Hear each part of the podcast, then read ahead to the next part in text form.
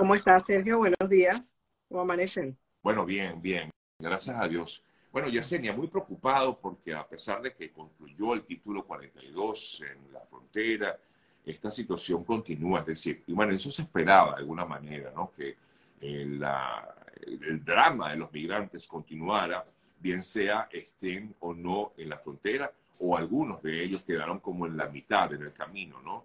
Eh, muchos recordamos que van paso, digamos, caminando, eh, pasando por Centroamérica, llegando a México, donde denuncian siempre una serie, de, acabo de comentar eh, que hubo un secuestro en el norte de México de un grupo de migrantes bastante nutrido, en fin, una situación bien difícil la que le ha tocado a los migrantes.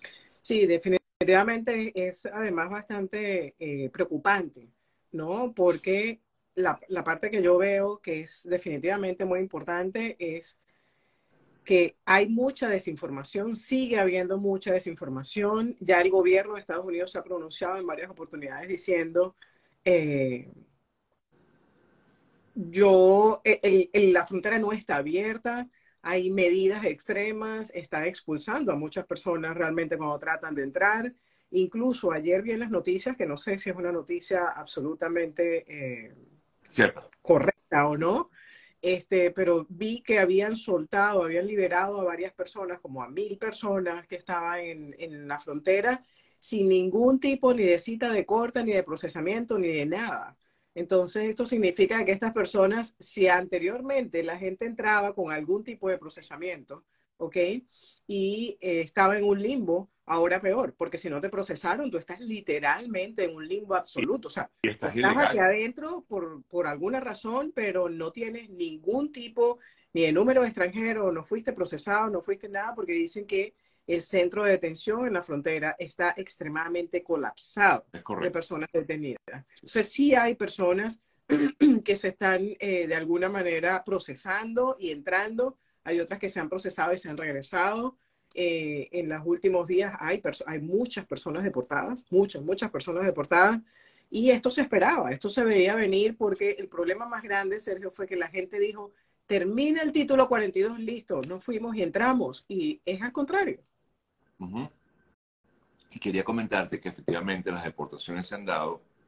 Eh, hay que destacar que en algunos casos las deportaciones, sobre todo de mm, estas personas que son, em, digamos, beneficiarios del paro humanitario, haitianos, cubanos, eh, nicaragüenses y venezolanos, no han sido devueltas a sus países de origen, sino a México. Algunas, porque tengo información de que sí, a algunas otras de estas otras personas sí han sido devueltas a sus países. El problema es que incluso he escuchado, porque como te digo, tampoco tengo las pruebas en la mano sobre eso, este, pero he escuchado de incluso que en México están dividiendo a la gente, a las mujeres a los niños para un lado, los hombres para otro lado, y se han descubierto ciertos temas de bandas criminales envueltas en todo esto. Entonces, yo la verdad, te lo juro, o sea, lo veo con mucha preocupación porque digo, aquí los grandes ganadores son los criminales, son estas bandas criminales que le están mintiendo a la gente y usando la necesidad y el desespero de las personas para quitarle los cuatro dólares que tenga en la mano por el esfuerzo que haya hecho, bien sea por vender sus cosas o la familia o lo que sea. Eh, la verdad es, bastante, es bastante preocupante, ¿no? Porque definitivamente es, es desinformación y es el no hacerlo correctamente. Ayer justamente leía una estadística que salió publicada que por el CBP One han dado más de 72 mil citas es decir, está funcionando, no es todavía perfecto, recuerden que esto es nuevo y es una plataforma donde hay demasiadas personas queriendo entrar a la plataforma. Entonces, por más sólida que sea, todavía tiene sus fallas porque está en esa etapa todavía de perfeccionarla. Entonces, es bastante eh, importante que las personas traten de pasar por ese camino correcto, por ese proceso correcto. Incluso quiero, quiero agregar, eh, Sergio, porque no sé si recuerdas que en la conferencia que yo estoy un poco enferma hoy, entonces me sorry por, sí, Sorry por, por, la poca disposición de, de, hablar más alto. Pero eh, no sé si recuerdas que en mi conferencia hablamos un poco del tema de eh, lo que puede ocasionarte que cometas algún tipo de delito criminal que tal vez en el momento piensas que es chiste o en el momento piensas que está bien o que eres más, eh, vamos a decir así, astuto que otras personas, pero he recibido varias personas que me han comentado de eh, extranjeros, ¿ok? Que han puesto algunas publicaciones como en TikTok de cómo haces para irte de una tienda de Estados Unidos sin ah, pagar. sí, sí, sí. Señores, si, a ustedes los agarran cometiendo ese delito, olvídense de una residencia en este país. Mm. Es sumamente importante. No solamente eso, vamos a irnos a los valores eh, como buen ciudadano, ¿no? Y a dar el ejemplo. Entonces, tampoco cometan el error de arriesgar su vida para entrar a Estados Unidos, arriesgar la vida de su familia para entrar a, Estados Unidos y después vengan a cometer errores que además están publicando tan libremente en las redes sociales. Ustedes no saben. Poca, bueno, allí hay, hay, bueno, poca, poca cultura en ese sentido. O sea, por favor, eh, eh, bueno, nada, vamos a dejarlo así, no quiero criticar a la persona, no me gusta hacerlo, pero es que tienen que ser también un poquito más inteligentes a la hora de, de hacer algún tipo de publicación de ese tipo, ¿no? Quizás para bromear, para buscar seguidores, para buscar likes, miren, eso no... Sí, mi llamado es no, no tanto a la persona que lo está haciendo, mi llamado es a quienes lo reciben. Recuerden que todo tiene una consecuencia. Si usted es un buen ciudadano, hoy, mañana o pasado, eso le va a venir de regreso cosas buenas. Y si usted no hace cosas tan buenas, también le va a venir de regreso en algún momento. Entonces es importante que nos cuidemos todos, absolutamente todos. Sí.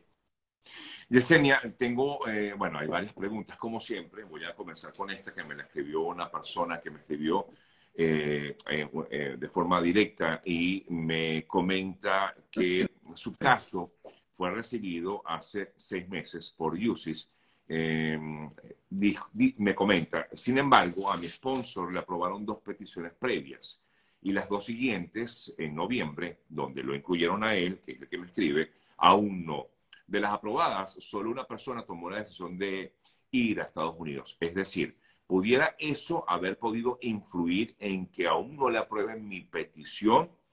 Eh, y te pregunta, ¿es conveniente eliminar esta solicitud y hacer otra con otro sponsor que la haga por primera vez, ya que esta ayudó a otro sponsor a ver si pues termina de ser aprobado. Es una muy buena pregunta, porque recuérdense una cosa, el sponsor tiene una capacidad económica con un límite, ¿ok? Entonces, si ese mismo sponsor pidió a seis personas separadas, seis familias diferentes, no piensen de que inmigración no se va a dar cuenta de que eh, Yesenia Yacona, fecha de nacimiento tal, eh, no ha pedido seis personas porque lo hagan por separado, familias por separado. El, es, todo eso es un sistema que tiene, vamos a decirlo así, una columna vertebral donde coincide toda la información. Entonces, si la persona, por ejemplo, tiene una capacidad económica para tres, ¿ok? Y ha pedido a seis, definitivamente eso sí le puede estar afectando a la persona. Incluso la persona puede estar esperando por un largo tiempo que le aprueben y tal vez le van a negar en algún momento. Sencillamente la, la, la, la petición puede quedar colgando de alguna manera pendiente por mucho más tiempo porque inmigración esté tratando de ver si hay, por ejemplo, una, una actualización de, de, los, de los impuestos de la persona con mayor capacidad económica, etcétera. Es decir, lo primero que tienes que ver es si esa persona realmente tiene la capacidad económica para esa cantidad de, eh, de, de, aplicantes que está eh, solicitando ante el paro humanitario. Y si no es así, realmente yo sí le aconsejo buscarse otro sponsor, definitivamente. Otra consulta que me hicieron en Yesenia es el, eh, mm, el eh, parol concluye en junio, o sea, hay hasta, hay, hay chance, digámoslo así, de ser solicitudes hasta junio. ¿Es factible que esta medida humanitaria se extienda más allá de, junio? Yo pienso que sí, yo pienso que sí, eh, y la razón es la siguiente. Una, yo creo que logísticamente al gobierno le está yendo mucho mejor procesando a las personas por medio del paro humanitario y a las personas le está yendo mejor entrando con el paro humanitario de una manera definitivamente mucho más organizada. Entonces, esa, o sea, yo creo que eso es algo que sí se podría extender. Hay que mirarlo de la audiencia, el juez que determina todo este tipo de cosas, porque además yo creo que si el parol se llega a quitar, la crisis de la frontera va a aumentar automáticamente. Entonces, yo creo que aunque hay crisis en la frontera, con la cantidad de personas tratando de entrar, esa crisis está un poquito menos ha, mermado, ok, claro, porque hay personas que están esperando por su parolo, ya lo tienen aprobado, van a entrar, no es igual a que no tuviéramos nada. O sea que es factible que esto se extienda, incluso no solo para venezolanos, sino también para eh, haitianos, eh, para cubanos, nicaragüenses y este programa de reunificación familiar de otros países, ¿correcto? Correcto, sí. De hecho, que el programa de reunificación familiar apenas está empezando. Eso no creo que lo vayan a quitar eh, por ahora, eso apenas está empezando y además creo que hay una gran cantidad de personas que se pueden beneficiar por esa reunificación familiar.